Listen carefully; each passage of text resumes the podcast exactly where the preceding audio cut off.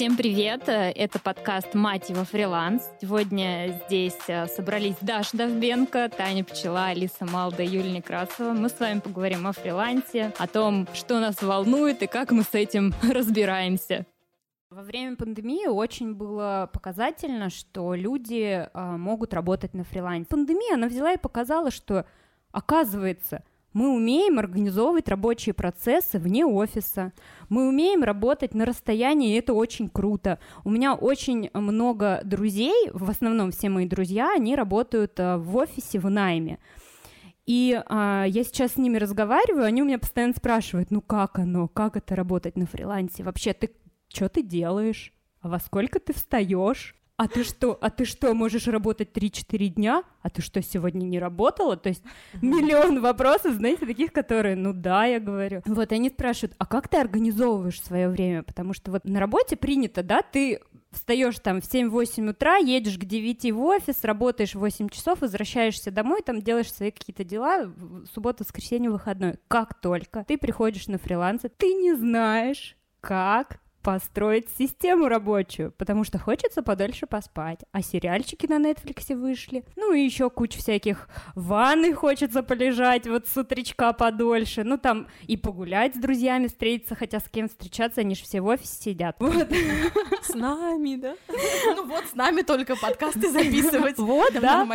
Поэтому мы и пришли, да, вот к таким вот активностям, которые помогают реализоваться на фрилансе именно. Самое интересное, что вопрос, который который возникал у меня, как организовать это рабочее время, организовать эту систему. И вот я в этом еще до сих пор, конечно, я разбираюсь. Тоже, представляешь? Я, перейдя на фриланс, да, такая думаю, ва, я буду спать до 12, я буду там кайфажорить и вообще там полностью вообще заниматься всем, чем я хочу, да хрен бы на-на, понимаете? То есть я вот так вот проработала, меня хватило на два месяца.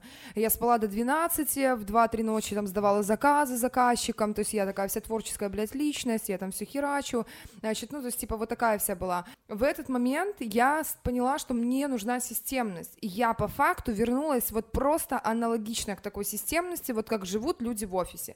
То есть вот я, не считая моего последнего отпуска, а, значит, вот я, значит, вот, вот я вам серьезно говорю, я 5-2 работаю, вот 5-2 на фрилансе, у меня есть рабочее время, в которое я отвечаю заказчикам, делаю заказы, у меня есть перерывы на обеды, на завтраки, на ужин, у меня четко расписан весь план моего дня, и то есть вот, ну, я четко прям вот структурированно живу, просыпаюсь там в 9, край в 10, да, и погнала, то есть вот после 9 вечера я не работаю, не отвечаю на рабочие вопросы, живу своей личной жизнью, ну, то есть я поняла, что эта вся тема, она все равно здесь, она вот рядом. По поводу перехода на фриланс со страхами, я читала очень крутую статью по поводу, почему люди вообще боятся переходить на фриланс, это люди, которые боятся брать на себя ответственность, 100%. потому что те, кто работают в офисе стандартно, это не в обиду никому сказано, это просто просто вот э, к вопросу о мышлении. Те, кто работают в офисе стандартно, все равно ты по факту как бы не несешь ответственности только за свою как бы работу, ну и то, ну что тебе можно, могут сделать, да? Ну давайте по-честному, ну накосячил ты, ну наругают тебя, скажут, ты долбоеб, иди сядь, посиди, сериал посмотри. Ну то есть типа тебе там дадут штраф, да, что, ну максимум уволят, ну ничего такого как бы не сделать, только если ты говно специалист, тебя уволят, да, и то косяки твои как бы в принципе терпеть все будут.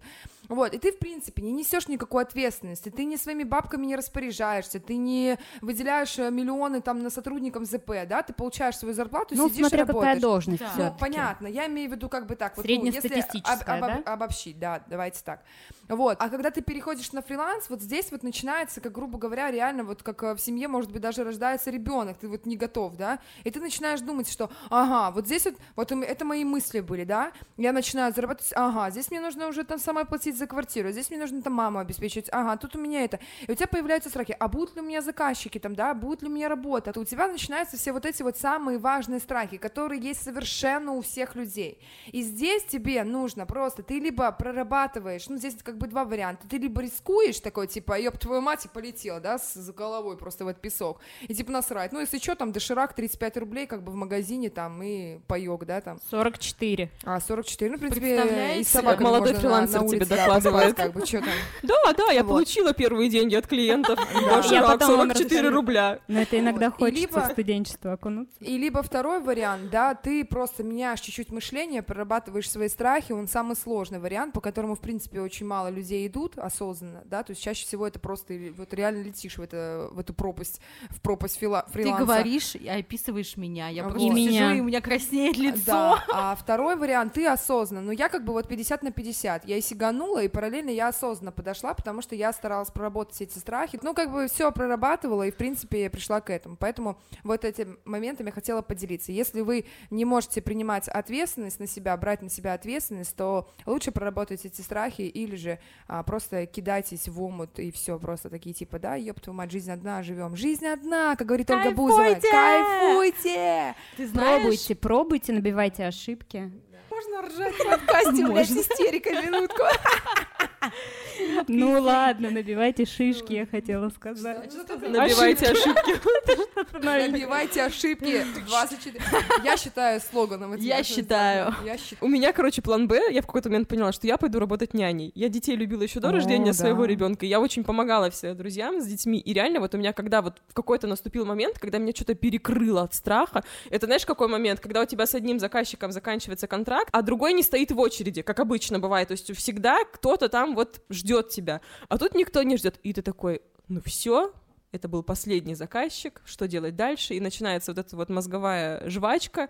Я думаю, я, если что, пойду работать няней. Ну, чтобы вы знали, няни сейчас вообще неплохо получают. Вы меня сломали сейчас, потому что у меня нету плана Б, потому что я только ушла из офиса. Придумай. А я только подумала, может быть, прописать какие-то базовые вещи Только и хотела закрыть сказать. этот тупой страх, Да. потому что, ну давайте реалистично, окей, ни у кого из нас не будет такой ситуации, я надеюсь. Мы как бы все вроде с опытом, с финансовой грамотностью и так далее. Ну, если Но что, мы чтобы- просто будем одалживать друг другу деньги. Нет, слушай, как, нет, знаешь, какая была ситуация? У меня, например, муж тоже фрилансер, и у него сфера видеосъемки. И когда грянула пандемия, вообще нахер стало Но у него непонятно. есть ты.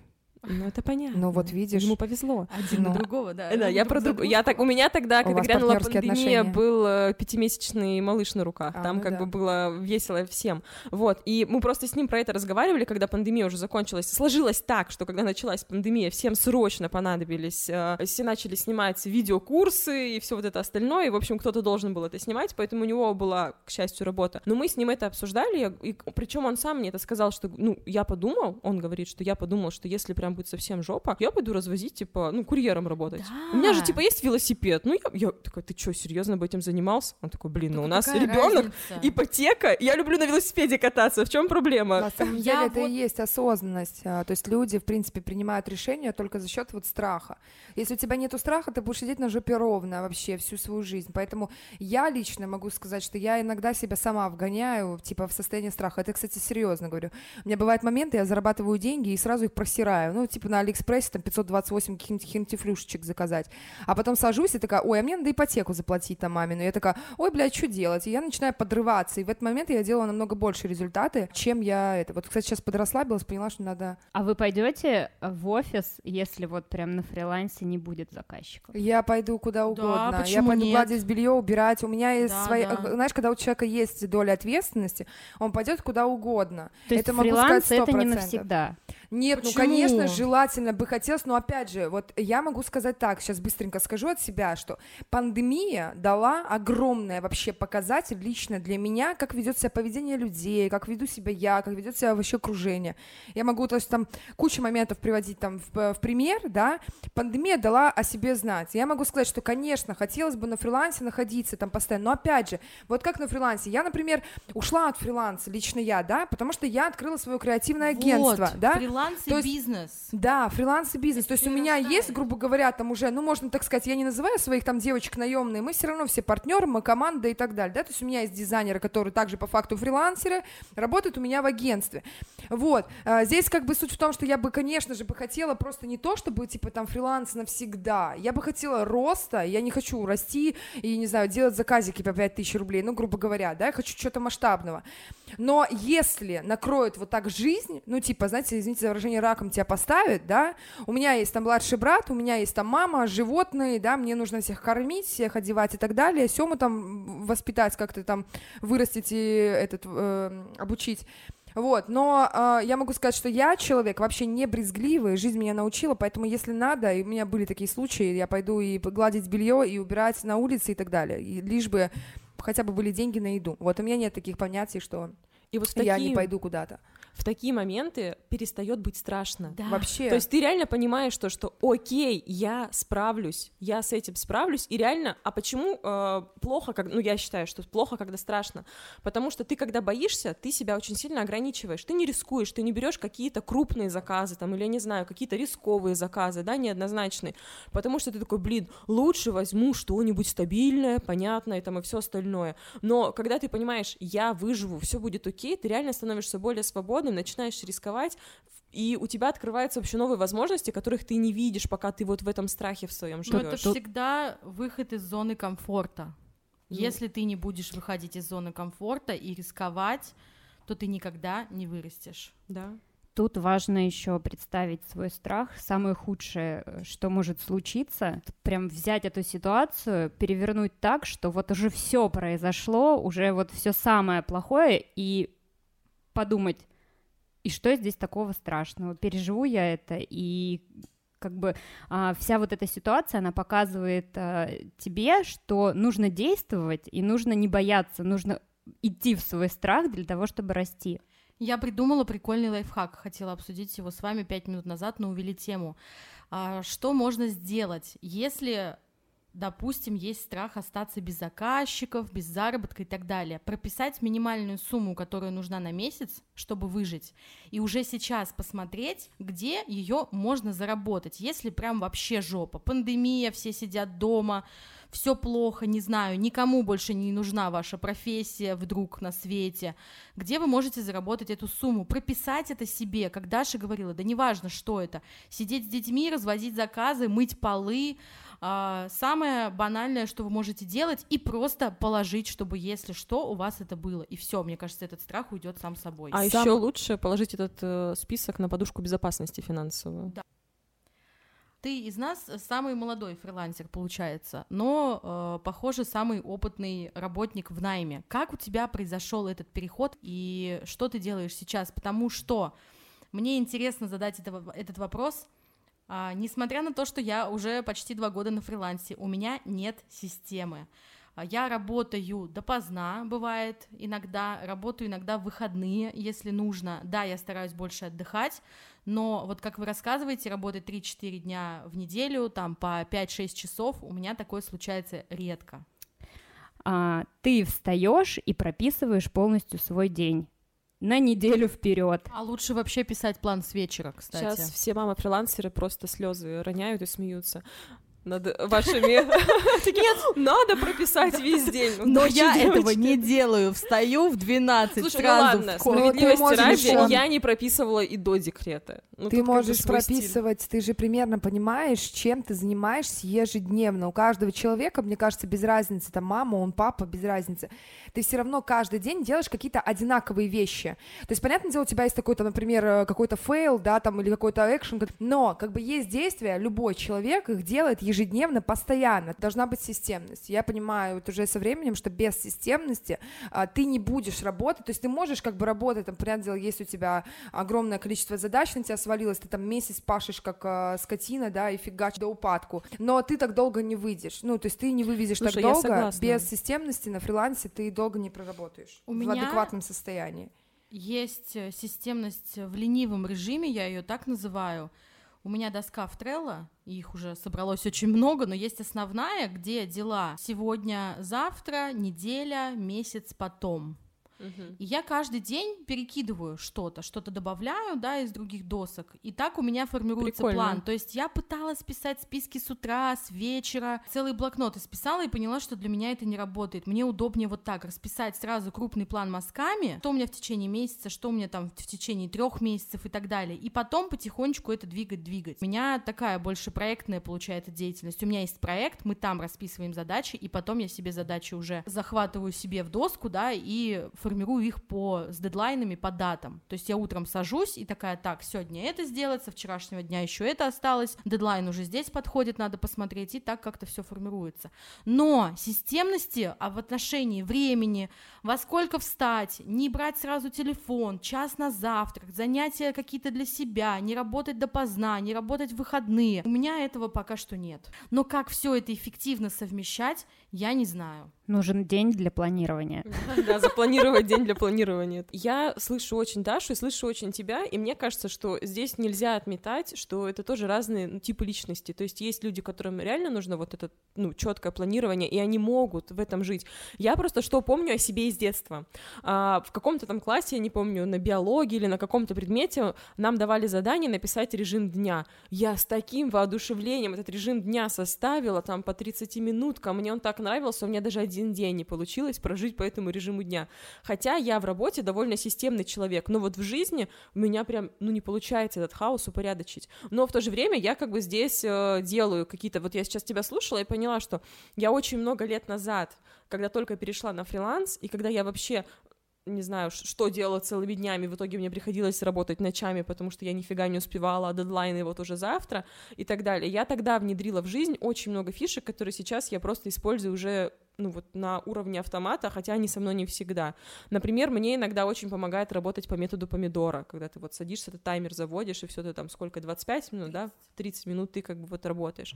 Про планирование какое-то, я веду календарь, я, у меня все встречи записаны, я ничего не держу в голове, даже если это созвон, там, я не знаю, с коллегой, который это не клиент, тебе за него никто не заплатил, да, но тем не менее я все это вношу в календарь, чтобы я понимала свою занятость, это безусловно, да. И я очень хочу прийти к тому, как ты, Даш, ведешь э, дела и строишь строишь свой день. И если я не смогу запланировать его тотально, но я могу оставить, например, там 4 часа, я тут с ребенком вообще ничего не планирую, отдаюсь потоку, и потом, когда ко мне действительно приходит няня, это время распланировать.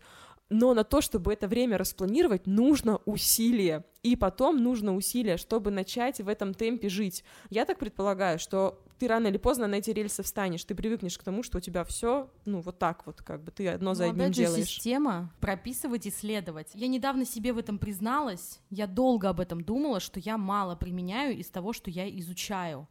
И у меня, в принципе, остаточные знания довольно-таки слабые. Я, в принципе, по жизни ученик, я очень люблю что-то новое читать, изучать, залетать на какие-то курсы, поглощаю информацию тоннами, но остается ее так мало, потому что я не применяю ее сразу же. Даже та же техника помодора. Знали бы вы, девочки, сколько раз я брала консультации по оптимизации времени, по оптимизации рабочих процессов? Я могу, мне кажется, любому рассказать, как это сделать, но я просто беру и не делаю этого как будто бы осознанно, то есть я осознанно отказываюсь от планирования своего времени.